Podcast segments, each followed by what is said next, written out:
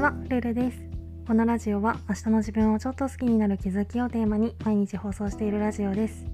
私なりの心地よい暮らしのコツや日常での気づきをお話ししています。もしよろしければフォロー、コメントなどお待ちしております。ということで今回は嫌なことがあった時の対処法っていうテーマでお話ししたいと思います。人のちょっとした態度とか行動だったりあとは電車が遅れてるとかそういうアクシデントだったりそういうマイナスな気分にさせられるものに直面するとついカッとなってしまったりとかあとは気分がすごい落ちてしまったりして安定したメンタルを保つのが難しくなるなって思うんですけどちょっと前までは少しでも嫌なことがあったらもう全部無理みたいな感じで投げやりになってしまってたんですけど最近は少しずつ起きたことを冷静に分析して対処法を考えながらできるだけ通常運転でいるっていうことができるようになってきた気がしていて最近私が心がけてることをまた7つ紹介しようかなと思うんですけどまず先に全部挙げると1つ目が今直面している問題を抽出する。2つ目がシンプルな対策を考える。3つ目が別のことに思考を移す。4つ目が因果応報の存在を意識する。5つ目がその問題の重要度を考えてみる。6つ目が共感してくれる人を探す。そして7つ目が好きなことで気分転換するっていうことでまず1つ目の今直面している問題を抽出するっていうのは嫌なことに遭遇するとなんか歪みフィルターみたいなものがかかってなんか全部のことが嫌になったりとか悪意みたいに捉えてしまいがちかなって思うんですけどでもその中で本当に嫌なことって実はほんの一部だったりとかするし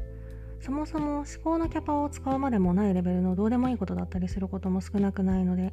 まずは自分が本当に対峙するべき問題って何なんだろうっていうことを考えるのが大事なのかなと思います。そして2つ目シンプルな対策を考える。嫌な思いをさせられるとつい相手がいることだとその相手自体を排除したいって思ってしまったりすると思うんですけど、まあ、ちょっと攻撃的かもしれないけど。考えるまでもなくそれはまあ無理に近いことなので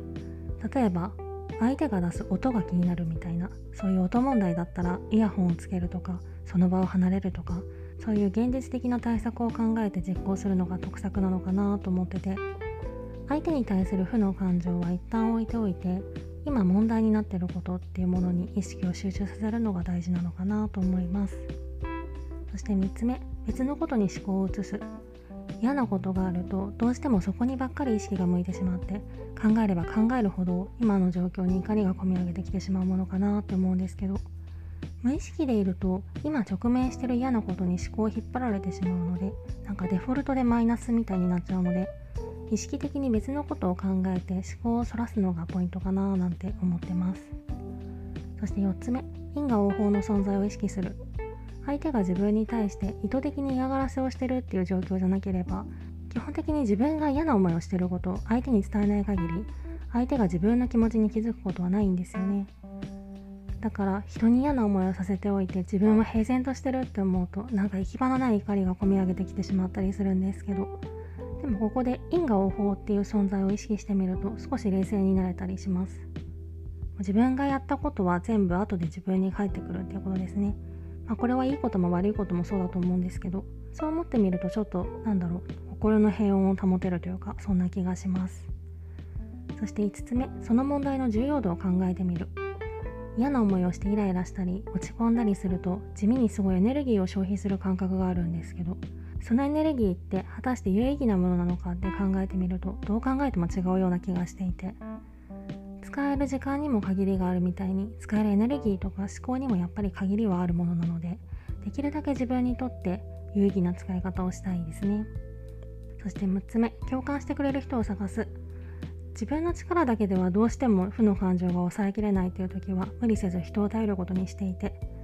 まずは自分のモヤモヤを Google とか Twitter の検索欄に打ち込んで同じ状況の人を探してでそれでも気分が晴れない時は同じような経験をしたことがありそうな友達に話を聞いてもらうこともあります。なんかこんな感じで共感してくれる人とか同じ境遇にいる人を探すっていうのは結構効果的かなと思います。そして7つ目好きなことで気分転換をする。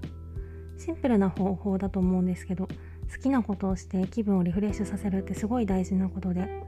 でも私は残念ながらこれといった趣味がないのとせっかちなので目先にやることがあるとなかなか気分転換のために時間を使おうって思えなくって。なのでモヤモヤしてる時は好きな YouTube をながら聞きするのがささやかな気分転換になってます。って感じで起きたことが理不尽に感じられることであればあるほどスムーズに対策する難易度が上がってしまうものかなと思うんですけど。やっぱりネガティブなことに費やす時間って無駄でしかないし、まあ、時には必要なこともあるかもしれないけどできるだけエネルギーは使わずにうまくかわしていきつつ有意義なことに使うエネルギーとか時間を増やしていけたらいいのかなと思います。今回はそんな感じです。レターでの質問感想も絶賛募集中ですのでぜひお気軽にいただけたら嬉しいです。それではまた次の放送でお会いしましょう。